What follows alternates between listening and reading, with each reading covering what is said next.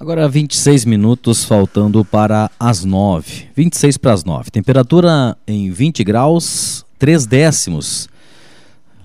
Faz calor já nessa manhã de quinta-feira. O sol aparece aqui no centro. Estamos aqui no nosso estúdio cristal no centro de Sobradinho, recebendo a presença do deputado estadual Valdeci Oliveira, do Partido dos Trabalhadores, do PT, que faz um giro pela região aí neste final de semana tudo bem, deputado? Como é que está? Bem-vindo, bom dia. Bom dia, bom dia a todos, bom dia a todos os ouvintes da Rádio Gazeta. É um prazer estar aqui.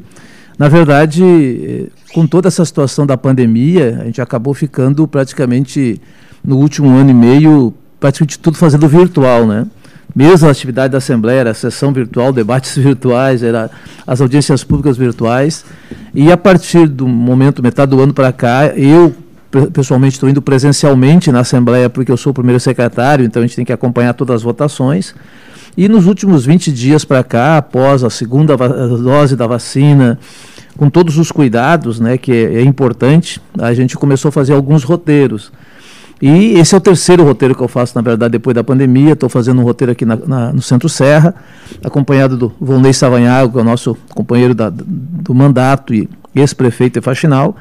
Para quê? Para poder voltar ou também ouvir um pouco as reivindicações da comunidade, conversar com os companheiros nossos também do partido. A gente acha que é um momento importante. Nós vivemos, logicamente, uma situação de enorme dificuldade em função da pandemia, que ainda não dá para a gente relaxar, como diz o gaúcho, né? porque essa é uma situação grave. Nós perdemos aí mais de, cento, mais de 560 mil pessoas por essa pandemia. É, Santa Maria, que eu sou dali, nós tivemos aí quase 900 pessoas que morreram por, por causa da pandemia. Eu tive problemas particulares, que para nós foi um exemplo enorme. Meu irmão ficou 118 dias no hospital, 71 dias né, numa CTI. Foi quase um milagre a salvação dele, Olha, na verdade. Esse é, né? Nosso, esse realmente foi é, um milagre. Ele é vereador nosso Santa Maria, uma pessoa. Uhum. Então foi uma superação e ao mesmo tempo um sinal da esperança de que a luta e a, a, a, insistência pela vida vale a pena. Então é importante aproveitar também aqui a, o teu programa para pedir para todas as pessoas que é, se vacine, né? Porque isso é fundamental. Não tem outro remédio, nada mais importante que a vacina. E mesmo se vacinando, primeira, segunda dose, a gente tem que continuar nos cuidando, porque essa situação, essa pandemia, ela veio, eu diria assim, por um bom tempo ela vai ficar entre nós. É mais ou menos parecido com a HN1, entendeu? Com a gripe H1N1 que eu, todo ano a gente tem que se vacinar. E essa pandemia ainda não tem uma um estudo definitivo sobre ela, né, mas que é, o cuidado, a vacina tem sido aquilo que tem evitado milhares de mortes. E lógico que a gente ainda vive a situação e a pandemia, e, junto com outras questões, agrava ainda mais a situação política, econômica, social e, e sanitária do país. Eu acho que essa é a grande luta. Na Assembleia, né, nós temos é, trabalhado bastante, porque essa questão da pandemia também ela trouxe vários desdobramentos em várias questões. A própria questão da economia, enquanto um todo, ela teve um colapso enorme em função de tudo isso. A questão da agricultura, enfim, em função da pandemia, também da seca e tal.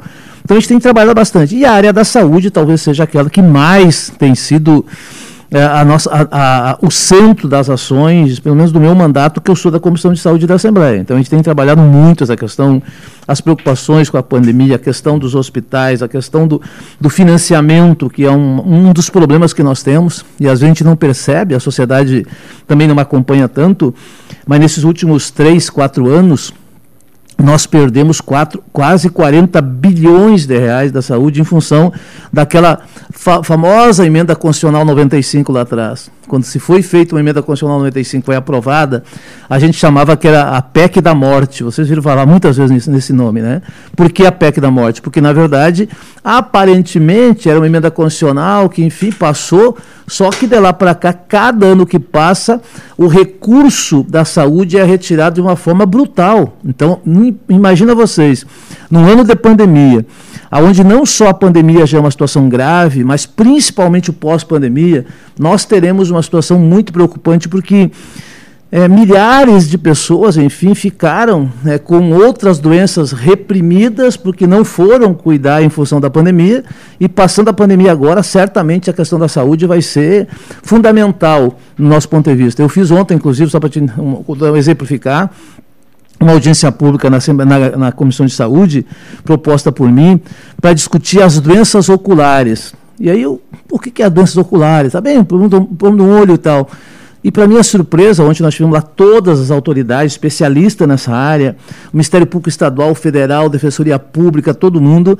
E, para minha surpresa, a surpresa de todo mundo, hoje no Estado do Rio Grande do Sul, a fila que mais tem gente esperando para ser atendido de todas as doenças do Estado é as doenças oculares. Ou seja, o que mais tem gente esperando para o atendimento, porque a fila é enorme e o Estado não dá as condições suficientes para o atendimento, são pessoas com algum problema de visão e que muitas vezes o medicamento é caríssimo. Hoje, uma média, dependendo da situação, uma injeção é, é 7 mil reais. Aí o Estado não fornece, aí tem que ir para a justiça, aí tu ganha daqui a seis, sete meses, mas quando chega o remédio, a doença já se agravou e às vezes não é mais aquele que tem que ser a solução. Então, é uma situação muito gráfica e muito preocupada com delicada, isso. Né? Delicada, uma parte gente, muito delicada. Né? Muito delicada. E a gente definiu, então... É aqui nossa referência, se não me engano, é Cachoeira do Sul. Acho. É, tem 1% da população brasileira que já está cego em função de alguma doença ocular. E 1%, ah, pouco, mas é milhão, milha, milhões de pessoas, entendeu? E esse então, só para dizer, tende a aumentar, né? Porque... Tende a aumentar não só nisso, mas em várias outras Sim. doenças, doenças de câncer, doenças cardíacas e outras tantas, né? Sim. Então, só para dizer que a questão da saúde é a grande luta nossa, né? Então... E, e na nossa região, deputado, o que, que nós temos? Eu acho que tem duas coisas que têm a ver com a região aqui, né? A primeira, né, logicamente que tem impacto em toda a região, a nossa grande luta pela ampliação e agora consolidação do nosso hospital regional em Santa Maria de média e alta complexidade. Por que, que eu falo isso? Porque toda a região aqui, inclusive, na alta complexidade, vai para onde? Para Porto Alegre, ou para Rio Grande, Passo Fundo ou Uruguaiana. Santa Maria, essa foi a grande luta dos últimos oito anos nossos, ele está consolidado agora, principalmente na questão da Covid. Tem 140 leitos hoje no Hospital Regional atendendo só Covid, mas no momento que passar a Covid, nós queremos é, fazer com que, de fato, esse hospital ele assuma aquilo que foi a ideia da sua consolidação para transformar num grande hospital de referência regional de toda a grande região, de alta complexidade, em áreas que não precisam as pessoas sair para não sei aonde, porque aí tem a questão de, de levar as pessoas, a questão da família, etc. Você sabe o que eu estou falando, a dificuldade sim, que tem. Sim.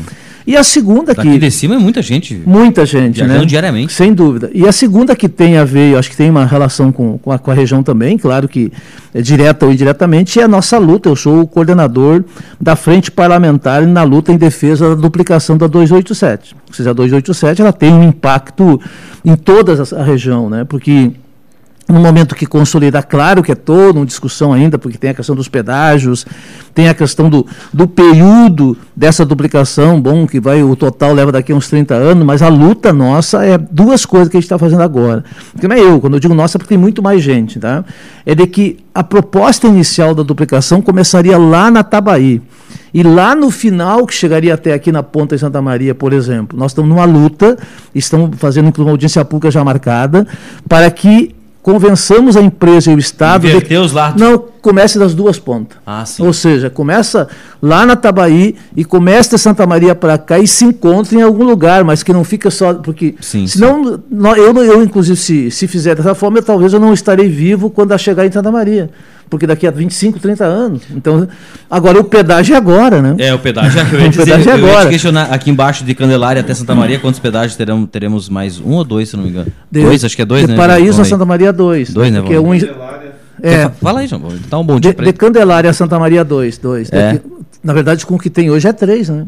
Sim, até Porto Alegre tem mais. Vão tem ser mais seis. Seis. Vocês, claro que toda a luta que aconteceu, de que o preço é razoável, uhum. perto de outros locais, Sim, agora. Foi, foi. A licitação é foi por preço, é, né? Só que o preço é razoável, mas ele é indexado uma, a, a, um, a um, item que pode ser a, a cada ano, an, menos ainda, ser aumentado. É, mas quem mora em Santa Maria hoje, em direção a Porto Alegre, mas é capital... é terrível. Não, e tem um dado interessante. Ali na cidade próxima de Santa Maria, claro que todo mundo vai pegar, mas vai ter um pedágio que fica muito próximo da zona urbana. Só que tem milhares, milhares não, mas centenas de pessoas que trabalham, que vêm para que trabalham todos os dias em Santa Maria da Sim. Quarta Colônia, que vão e muita voltam gente, todos os dias, gente. estudam e trabalham, e vice-versa, uhum. em função de todo aquele grande conglomerado de ações que tem ali agora no Recanto do Maestro, tem muita gente que vem de Santa Maria trabalhar ali todos os dias, estudar uhum. ali, inclusive. E é próximo, né? É muito, muito perto, próximo. são 30 quilômetros. Então, essa é a grande luta também nossa para ver como é que a gente resolve isso. Então, Estas são questões que eu digo assim, mais gerais. E estamos lutando, é claro, né,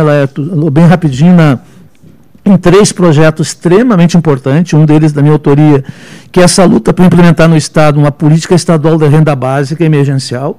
Hoje nós temos aqui no Estado do Rio Grande do Sul milhares de pessoas passando fome. Eu não estou aqui inventando, todo mundo sabe o que eu estou falando. Hoje na nossa porta, em qualquer lugar, na rua, na sinaleira, tem gente pedindo, tem gente batendo na porta porque não tem o que comer. E a gente acha que é possível sim. O, Estado é para isso que existe o Estado. É para, no momento de, de, de, crise, ter políticas públicas que atendam a população. E eu estou apresentando esse projeto faz um ano e meio que roda na Assembleia, não consegui ainda aprovar aprovar. O meu, meu projeto daria para atender 400 mil famílias abaixo da linha da miséria. E eu digo da onde sai o dinheiro. O dinheiro tem, está dentro de um fundo chamado Fundo Ampara, que foi criado em 2013 aqui no Estado. E esse fundo hoje tem 380 milhões de reais parado. Isso daria para garantir 400 mil famílias, no mínimo dois, três meses, com uma renda pequena de 200 reais, mas para eles é muito, para quem não tem nada. Isso ajudaria a, a, a matar a fome de muita gente, mas ao mesmo tempo que esta é uma questão importante. Todo e qualquer auxílio desta forma, dessa natureza, são auxílio que vem direto para a economia. Não é para viajar, não é para botar no banco. Todo esse dinheiro que entra onde vai, imediatamente vem para a loja, para o mercado, para o açougue, para o mercadinho da vila.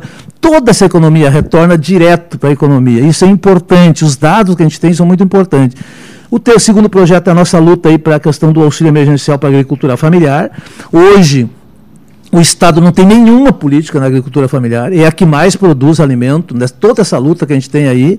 E o terceiro é um projeto chamado Fundo Garantidor, que é aquele que o, o Estado garantiria um fundo para garantir que as pequenas, médias e microempresas que estão com dificuldade possam ter acesso ao crédito. Hoje, quem mais precisa não tem acesso. Por quê? Porque eu tenho um problema, né, ou está no cadinho, não sei o que mais. Então, a ideia desse projeto, se fosse aprovado, nós estamos tentando aprovar, ele cria um fundo garantidor, onde qualquer uma empresa, micro, pequena e média, e eu, inclusive os autônomos, que quiser fazer um financiamento, um, pegar um dinheiro no banco, ele pode, mesmo estando na negativa, porque este fundo garantidor é que garante o aval, sem avalista, mas coisa de fundo. Isso existe em vários lugares, mas depende da vontade política do governo Eduardo Leite, que não é tão adepto assim olhar para os mais pequenos, essa é a minha avaliação.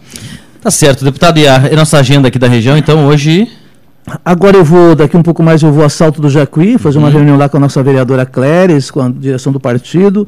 O meio-dia eu almoço em Jacuizinho, né? de tarde eu vou a Tunas, vou ter uma reunião também lá com o prefeito, o vice-prefeito, que é um amigo, César Oliveira, com alguns companheiros do partido, e fecho a agenda à noite, né? em Lagoão, né? E amanhã ainda eu faço um roteiro de manhã no Arroio do Tigre, Segredo, e ainda faço uma pequena visita de um companheiro também no interior de Tunas. Depois vou para Santa Maria.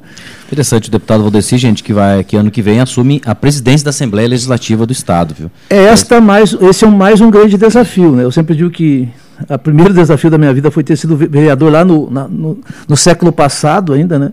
que foi em 1988, eu sempre digo que foi no século passado, e, e eu nunca imaginei de estar na política, mas eu acho que a gente conseguiu né, fazer a boa política, eu sempre digo que tem duas tem diferenças grandes na política, tem a, a boa política e a politicagem.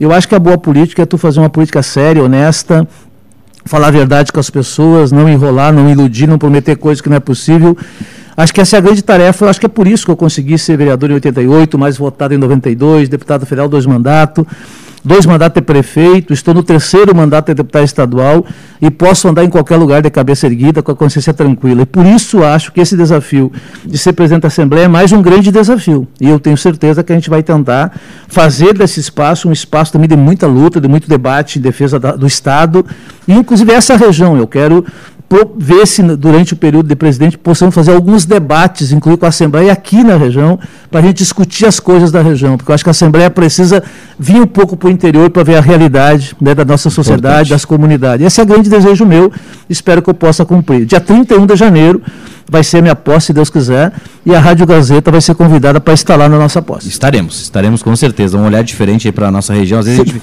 será que a gente está esquecido aqui, né? Mas essa, essa é um pouco da minha preocupação hum, com várias regiões. Eu tenho Isso é andado é bastante exatamente nesse sentido, Ayrton. Então quero agradecer muito também. Deputado, olha, muito obrigado pela presença aqui, sucesso. E quando passar pela região, chega aí, bater um papo conosco. Muito tá obrigado. Agradecer o Volney também pelo, pelo Obrigado aí. O trabalho que faz aí também. O né? é um pouco do meu embaixador aqui na região. é verdade. Então agradeço muito a você, desejo aí uma boa semana de trabalho e vamos continuar nos cuidando. Eu sempre digo que a vacina no braço, comida no prato, muita solidariedade. Obrigado. Legal. 11 para as 9.